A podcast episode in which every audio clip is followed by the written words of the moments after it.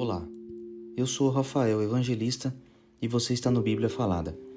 Juízes, capítulo 9 Abimeleque. Abimeleque, filho de Gideão, foi à cidade de Siquém, onde viviam todos os parentes da sua mãe. Ele pediu que eles perguntassem aos homens de Siquém: O que é que vocês preferem? Ser governados pelos setenta filhos de Gideão ou por um só homem? Lembrem que Abimeleque é do mesmo sangue de vocês. Então, então os parentes da sua mãe falaram sobre isso com os homens de Siquém, e eles resolveram seguir Abimeleque porque eram parente deles.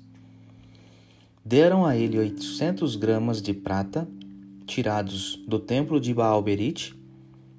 Com essa prata, Abimeleque contratou alguns homens ordinários para o seguirem. Abimeleque foi para a casa do seu pai em Ofra e, ali, em cima de uma só pedra, ele matou os seus setenta irmãos, os filhos de Gideão. Mas Jotão, o filho mais moço, se escondeu e por isso não foi assassinado. Então todos os homens de Siquém e de Bet-Milo se reuniram na árvore sagrada de Siquém e ali fizeram de Abimeleque o seu rei. Quando Jotão soube disso, subiu até o alto do monte Gerizim e gritou para eles: Homens de Siquém, me escutem, e Deus escutará vocês. Aí Jotão disse: Uma vez as árvores resolveram procurar um rei para elas.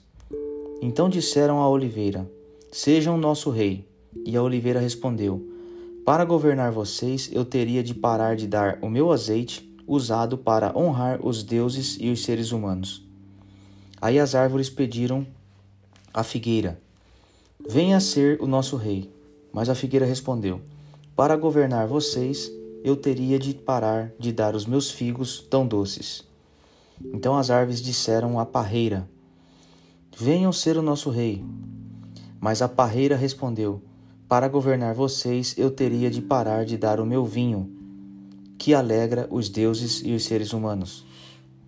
Aí todas as árvores pediram ao espinheiro: Venha ser o nosso rei. E o espinheiro respondeu: Se vocês querem mesmo me fazer o seu rei, venham e fiquem debaixo da minha sombra. Se vocês não fizerem isso, sairá fogo do espinheiro e queimará os cedros do Líbano. E Jotão continuou: Será que vocês foram sinceros e honestos quando fizeram de Abimeleque um rei? E será que vocês trataram Gideão e a sua família com descendência e de acordo com o que ele merecia? Lembrem que o meu pai lutou por vocês. Ele arriscou a vida para salvá-los dos midianitas. Mas hoje vocês estão contra a família do meu pai. Vocês mataram os seus setenta filhos em cima de uma só pedra. E depois fizeram do seu filho Abimeleque, que é filho de uma escrava, o rei de Siquém. Fizeram isso somente porque ele é parente de vocês. Agora, se o que vocês fizeram hoje com Gideão e a sua família foi sincero e honesto, então sejam felizes com Abimeleque e que ele seja feliz com vocês. Mas, se não, que de Abimeleque saia fogo e queime os homens de Siquém e de Bet-Milo. E que saia fogo dos homens de Siquém e de Bet-Milo e queime Abimeleque. Aí Jotão fugiu e foi viver em Beer, porque estava com medo do seu irmão Abimeleque. A revolta de Gaal. Abimeleque governou o povo de Israel durante três anos. Então Deus, então Deus fez com que Abimeleque e os homens de Siquém se odiassem e eles se revoltaram contra Abimeleque. Isso aconteceu para que Abimeleque e os homens de Siquém, que o haviam ajudado a matar os setenta filhos de Gideão, pagassem pelo seu crime. Os moradores de Siquém puseram homens escondidos no alto das montanhas para matar Abimeleque. Eles assaltavam todos os que passavam por aquele caminho, e Abimeleque soube disso. Gaal, filho de Elebe, filho de Ebede, foi com os seus irmãos para Siquém, e os homens dali confiaram nele. Eles foram até as suas plantações, apanharam uvas e prepararam vinho. Então fizeram uma festa. Depois entraram no templo dos seus deuses, comeram, beberam e amaldiçoaram Abimeleque. Aí Gaal disse: Por que estamos sendo dominados por Abimeleque? Que tipo de homens somos nós, os homens de Siquém? E quem é ele? É o filho de Gideão. No entanto, Zebu recebe ordens dele. Por que devemos ser dominados por ele? Sejam fiéis ao seu antepassado Amor, pai de Siquém.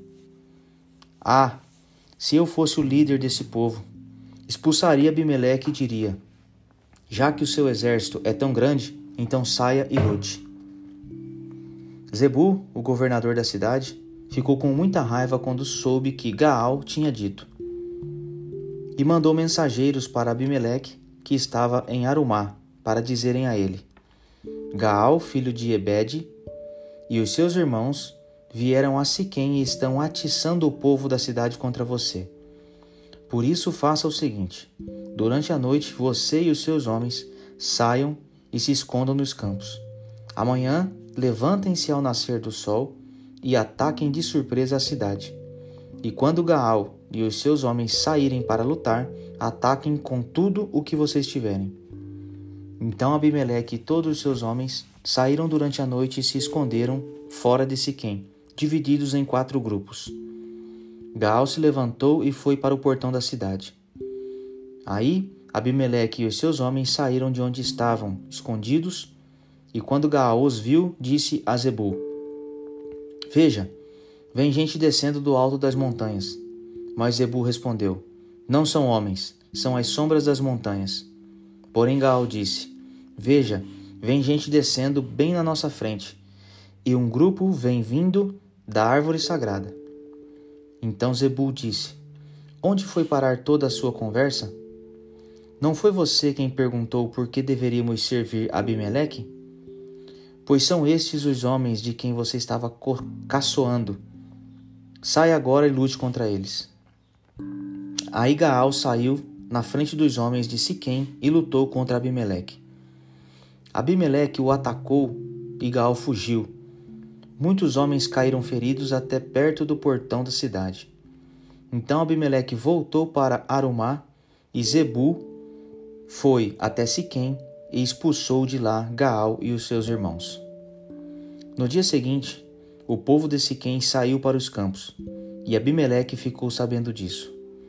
Então ele dividiu os seus homens em três grupos e os deixou escondidos no campo, esperando. Quando Abimeleque viu o povo saindo da cidade, saiu de onde estava escondido e os matou. Abimeleque e o seu grupo atacaram de surpresa e tomaram conta do portão da cidade. Os outros dois grupos atacaram o povo que estava nos campos e mataram todos. Abimeleque combateu os homens da cidade o dia todo. Tomou a cidade e matou os seus moradores. Então destruiu a cidade e espalhou sal no chão. Quando os chefes de Torre de Siquém souberam disso, foram todos para a fortaleza do templo de Baal-Berite para ficar em segurança. Mas Abimeleque soube que eles estavam reunidos lá. Aí subiu o monte Salmão com os seus homens, pegou um machado, cortou um galho de árvore e o pôs no ombro. Disse aos homens para fazerem depressa a mesma coisa. E cada um deles cortou um galho de árvore.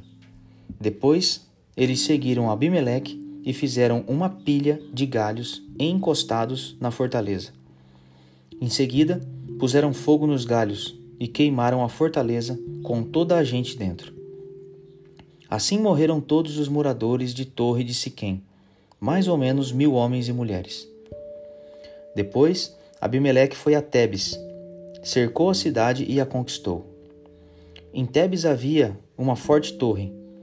Todos os homens e mulheres e os líderes da cidade correram e esconderam nela. Fecharam as portas e foram para o terraço. Abimeleque avançou, atacou a torre e chegou até a porta para pôr fogo nela. Mas uma mulher jogou uma pedra de moinho na cabeça dele e quebrou seu crânio. Aí ele chamou depressa o moço que carregava as suas armas e disse: Tire a sua espada e me mate. Não quero que digam que fui morto por uma mulher. Então o rapaz tirou a espada e o matou. Quando os israelitas viram que Abimeleque estava morto, voltaram todos para casa. E assim Deus castigou Abimeleque pelo crime que havia cometido contra o seu pai, o crime de matar os seus setenta irmãos. E, como castigo pela maldade dos homens de Siquém, Deus fez com que eles sofressem. E assim aconteceu o que Jotão, filho de Gideão, tinha dito que ia acontecer quando os amaldiçoou.